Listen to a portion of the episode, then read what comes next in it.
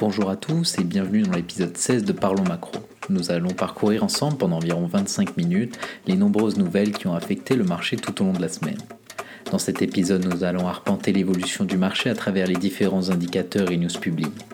Nous continuerons notre chemin en parlant du dernier rapport de Goldman qui estime que la Fed risque de resserrer sa politique à chaque réunion à partir de mardi. Ensuite, nous évoquerons la chute du géant français du nucléaire et les différentes problématiques que cela pose. Enfin, nous finirons notre épisode en abordant l'impact des remontées des taux sur les pays émergents et surendettés. Finalement, nous ferons un tour d'horizon de plein de sujets qui ont fait vibrer la bourse tout au long de la semaine. Alors ouvrez bien vos oreilles parce que l'épisode 16 de Parlons Macro commence maintenant.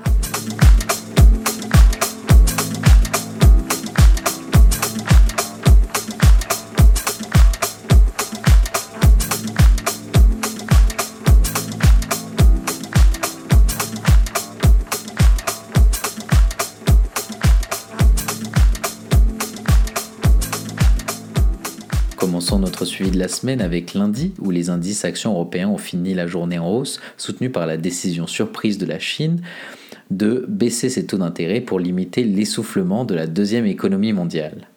Le volume de transactions est resté relativement modeste en raison du Martin Luther King's Day et de l'absence d'indicateurs majeurs. Côté résultat, Renault a publié une baisse de ses ventes mondiales en 2021, mais une hausse de ses ventes à particuliers. Côté M&A, le fonds d'investissement Ardian a racheté White Bridges Investment Biopharma Group pour environ 1,1 milliard d'euros. En outre, McPhee a signé un contrat avec Eiffage Energy System pour équiper un site de production et de distribution. Côté américain, les marchés actions américains étaient fermés en raison du Martin Luther King Days. Continuons la semaine avec mardi où les indices actions européens ont clôturé en baisse, pénalisés une fois de plus par les hausses des taux sur les marchés obligataires dans un contexte d'anticipation de hausse des taux d'intérêt aux États-Unis. En Europe, la BCE adaptera au plus vite sa politique monétaire si le niveau de l'inflation restait élevé plus longtemps que prévu, a déclaré mardi François Villeroy de Gallo, membre du Conseil des gouverneurs de l'Institut et gouverneur de la Banque de France. Le marché monétaire évalue désormais à 100% la probabilité d'une hausse de 20 points de base des taux de l'institution d'ici décembre prochain. Côté résultat, Hugo Boss a annoncé une hausse de ses ventes de 51% au T4, dépassant de 12% en 2019. Euh, Le groupe euh, s'attend à un EBIT de 228 millions d'euros pour l'exercice 2021. Côté M&A, Sodexo a annoncé qu'il cherche à céder une participation minoritaire d'environ 30% de son activité, avantages et récompenses. Le groupe devrait débuter une procédure d'enchère cette semaine.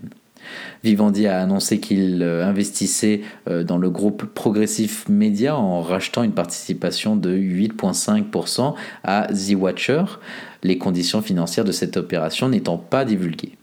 Côté des États-Unis, les indices actions américains ont évolué dans le rouge. Une semaine avant la réunion de politique monétaire de la Fed, les perspectives de resserrement de la politique monétaire sont de nouveau au premier plan des préoccupations des investisseurs.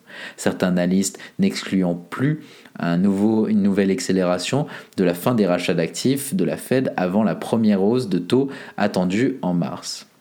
Côté résultat, Goldman Sachs a publié un revenu net de 12,6 euh, milliards de dollars contre 12,1 euh, milliards estimés, euh, avec un revenu de 3,6 milliards de dollars pour la partie banque d'investissement.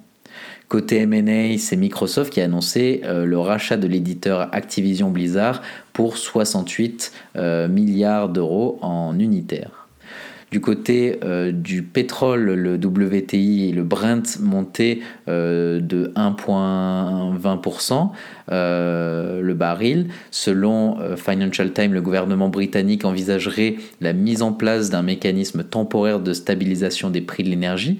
Dans ce cadre, l'État pourrait soutenir financièrement les fournisseurs d'énergie quand les prix de gros euh, du gaz augmente fortement et dépasse un certain seuil afin de limiter l'impact de la hausse sur les factures des consommateurs. Les sociétés énergétiques euh, devraient ensuite rembourser l'argent au gouvernement lorsque les prix de gros se négocieraient en dessous du niveau convenu.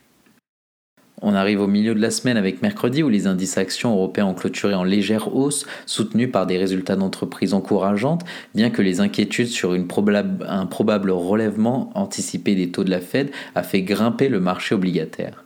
Les dernières données de Refinitiv montrent que les entreprises du stock 600 devraient dégager sur le trimestre clos fin décembre un bénéfice en hausse de 48,6% sur un an contre 48,5% dans la précédente estimation. Côté BCE, François Villeroy a déclaré que la Banque centrale maintiendrait ses options ouvertes quant à ses prochaines décisions de politique monétaire et l'évolution de l'inflation sera un facteur essentiel pour déterminer la rapidité avec laquelle elle agira.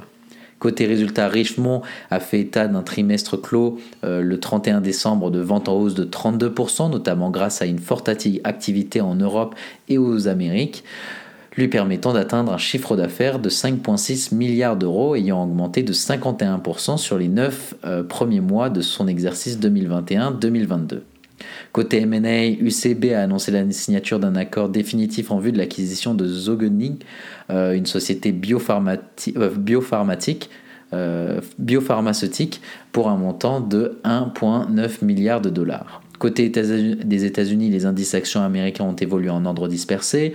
Les inquiétudes quant à un durcissement trop brutal de la politique monétaire de la Fed l'emportent malgré des publications de résultats d'entreprises globalement positives. Les investisseurs attendent maintenant la réunion de politique générale de la Réserve fédérale la semaine prochaine pour obtenir plus d'informations sur le plan de la Banque centrale pour contrôler l'inflation. Côté résultat, Bank of America a fait état au quatrième trimestre d'un bénéfice net en hausse de 28%.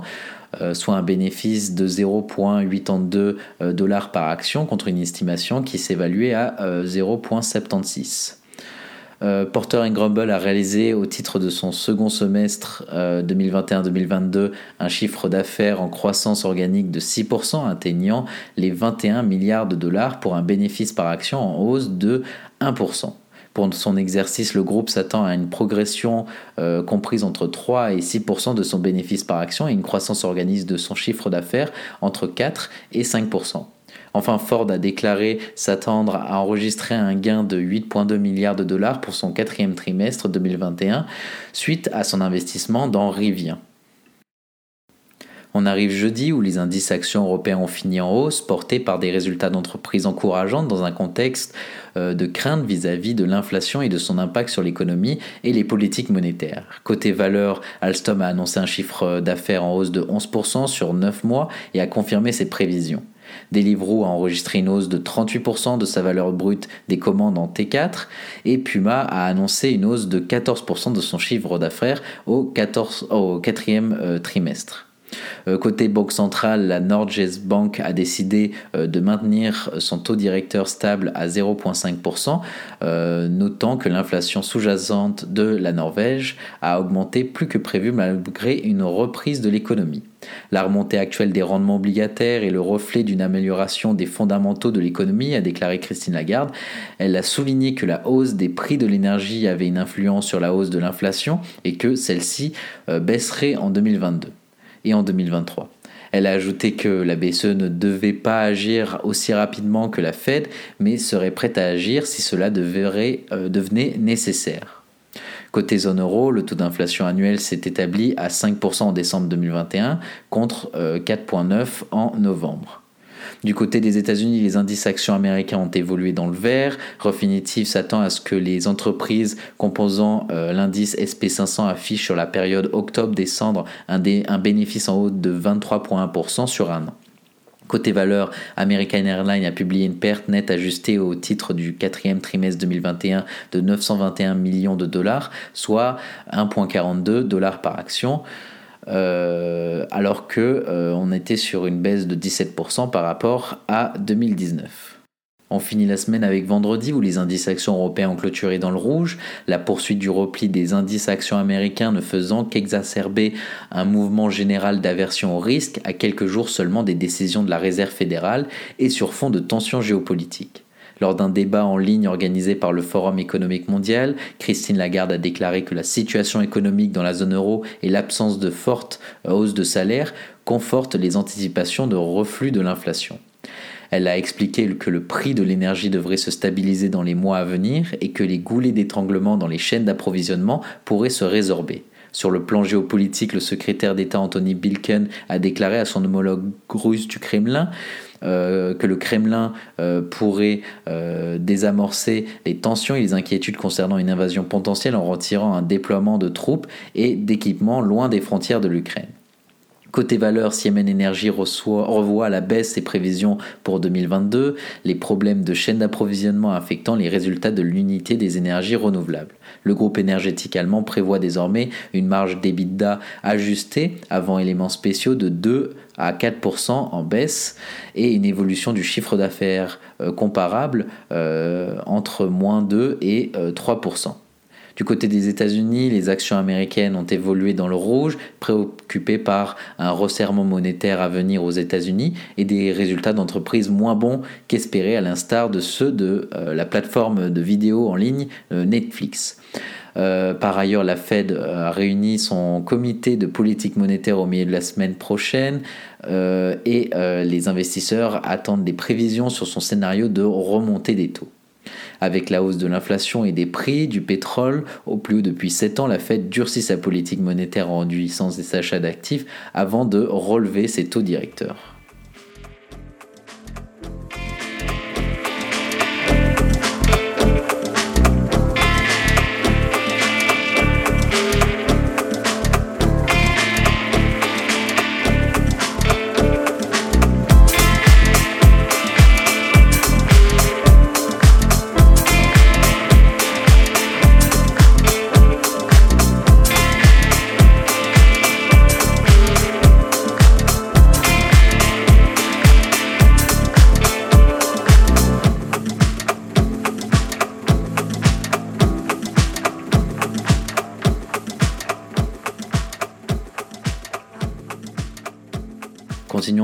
Chemin avec une news générale. Cette semaine, Goldman Sachs a publié un rapport qui estime que la Fed risque de resserrer sa politique à chaque réunion à partir de mars.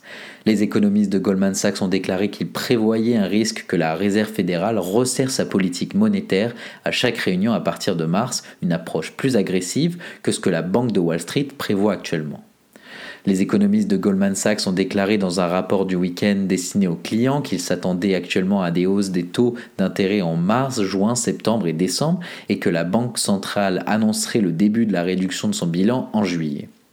Mais ils ont ajouté que les pressions inflationnistes signifient que les risques sont quelque peu orientés à la hausse par rapport au scénario de base et qu'il est possible que les responsables agissent à chaque réunion jusqu'à ce que la situation de l'inflation change. Cela soulève la possibilité d'une hausse supplémentaire ou d'une annonce anticipée du bilan en mai et de plus de 4 hausses cette année. Le président Jérôme Powell et ses collègues euh, se réunissent cette semaine alors que l'on s'attend à ce qu'ils signalent leur volonté de relever euh, les taux qui étaient proches de zéro en mars. Selon les économistes de Goldman Sachs, une nouvelle hausse des anticipations d'inflation à long terme ou une autre surprise sur l'inflation pourrait inciter à un durcissement de la politique. Cette semaine, l'action de la semaine, c'est EDF. La chute du géant français du nucléaire menace la sécurité énergétique de toute l'Europe. Le déclin euh, d'électricité de France n'est pas seulement une crise politique pour le gouvernement français, c'est aussi une menace économique croissante pour une grande partie de l'Europe.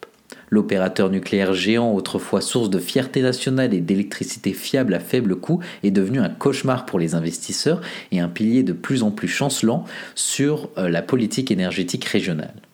En raison des problèmes techniques rencontrés par certains de ses plus grands réacteurs, EDF devrait produire la plus petite quantité d'énergie atomique depuis trois décennies, ce qui réduira les exportations de la France vers ses pays voisins.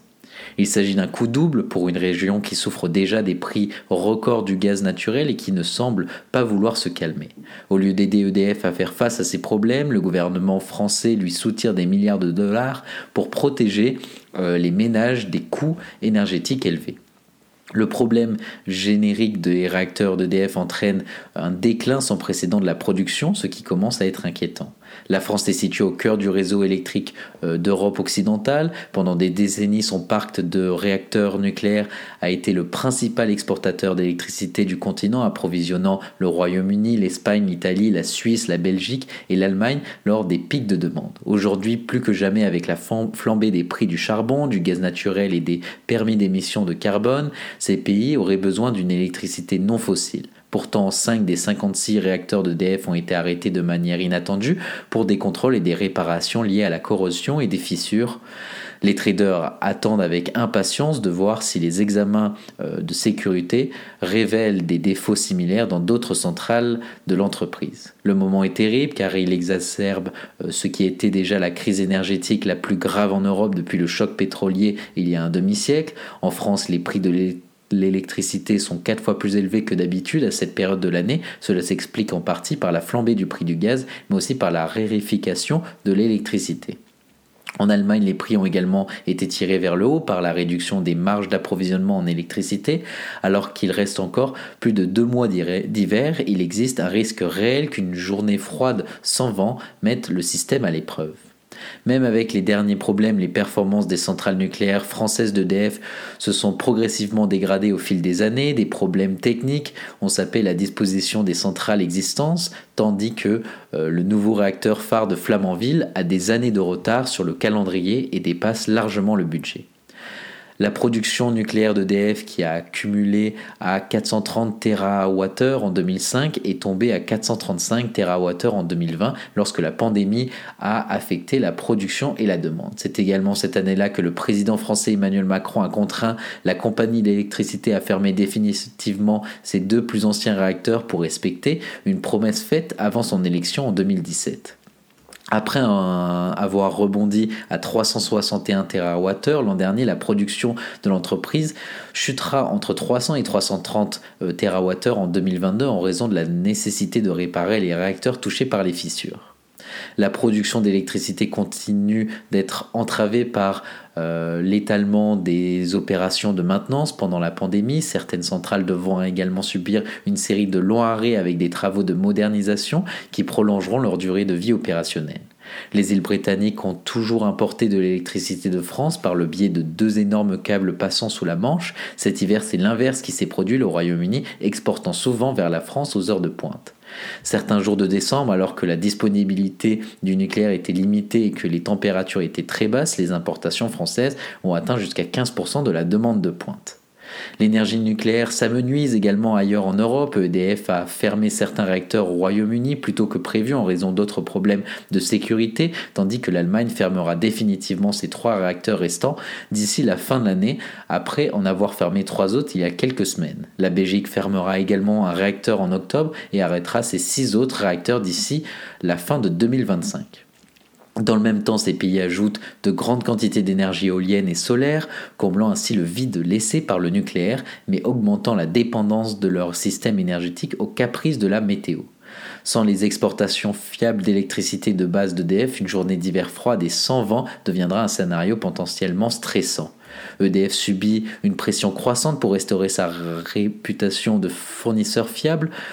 Pour faire face aux menaces à long terme sur la sécurité de l'approvisionnement énergétique, la France devrait reconsidérer son projet d'arrêter une douzaine de réacteurs d'ici le milieu de la prochaine décennie, a déclaré le 19 janvier l'autorité de régulation nucléaire du pays.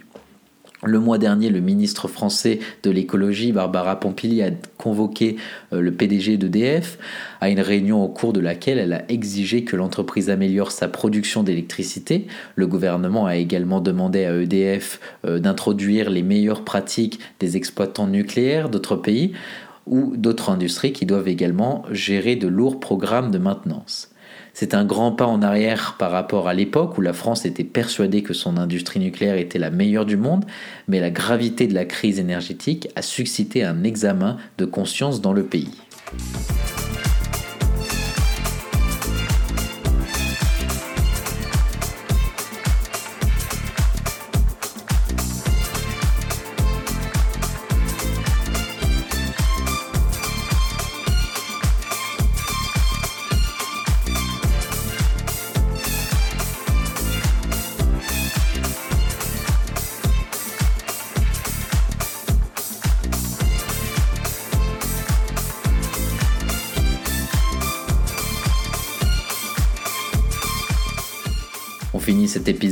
Le développement macro, l'inflation atteint des records partout dans le monde et les banques centrales sont à la peine. En effet, l'inflation atteint des records partout dans le monde. Pour l'endiguer, les banques centrales occidentales réduisent progressivement les apports de liquidités qui avaient été injectés au plus fort de la crise pour soutenir les marchés.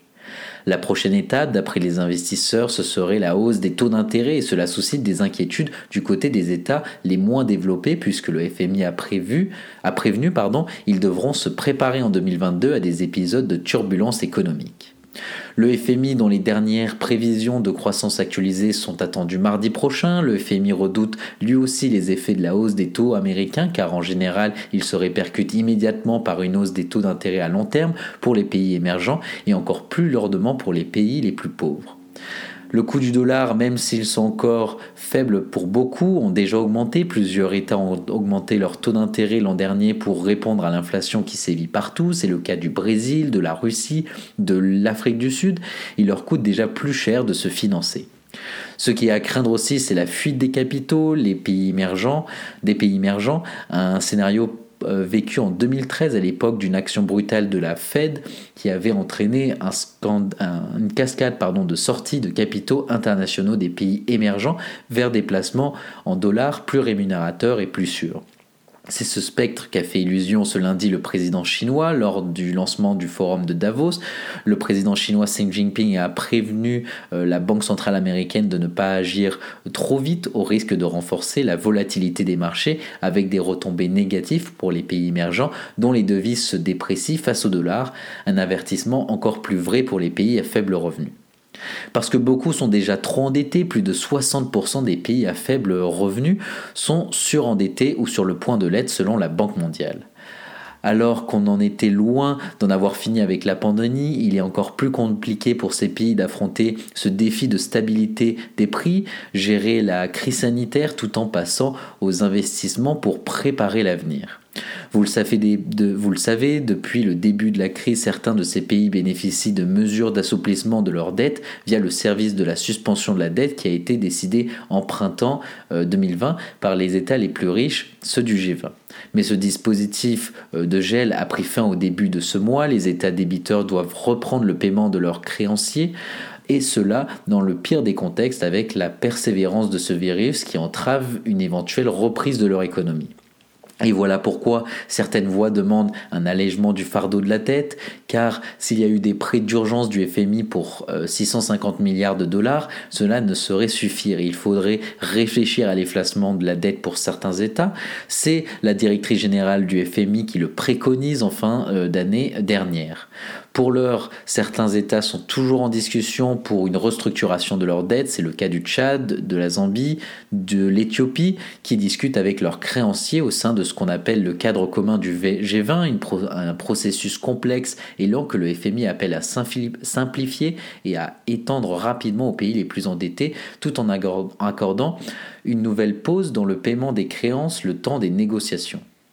En Chine, c'est tout le contraire. La Chine baisse les taux d'intérêt. C'est la deuxième baisse en un mois ce jeudi. Et cela euh, pour accélérer la reprise qui s'essouffle dans le contexte sanitaire. La demande intérieure est à la peine, euh, déjà baissée en décembre euh, la référence des taux les plus avantageux euh, que les banques peuvent offrir aux entreprises et aux ménages subit une nouvelle baisse afin de faciliter les crédits immobiliers. Les ventes sont en repli dans le secteur alors que les alors que les acteurs comme Evergrande sont en grande difficulté financière. La construction et l'immobilier en Chine, je le rappelle, c'est un quart du PIB.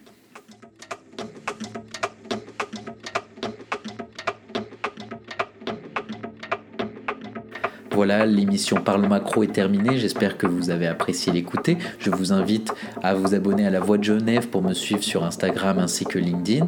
Je vous remercie de m'avoir écouté et je vous souhaite d'ores et déjà de passer une excellente semaine.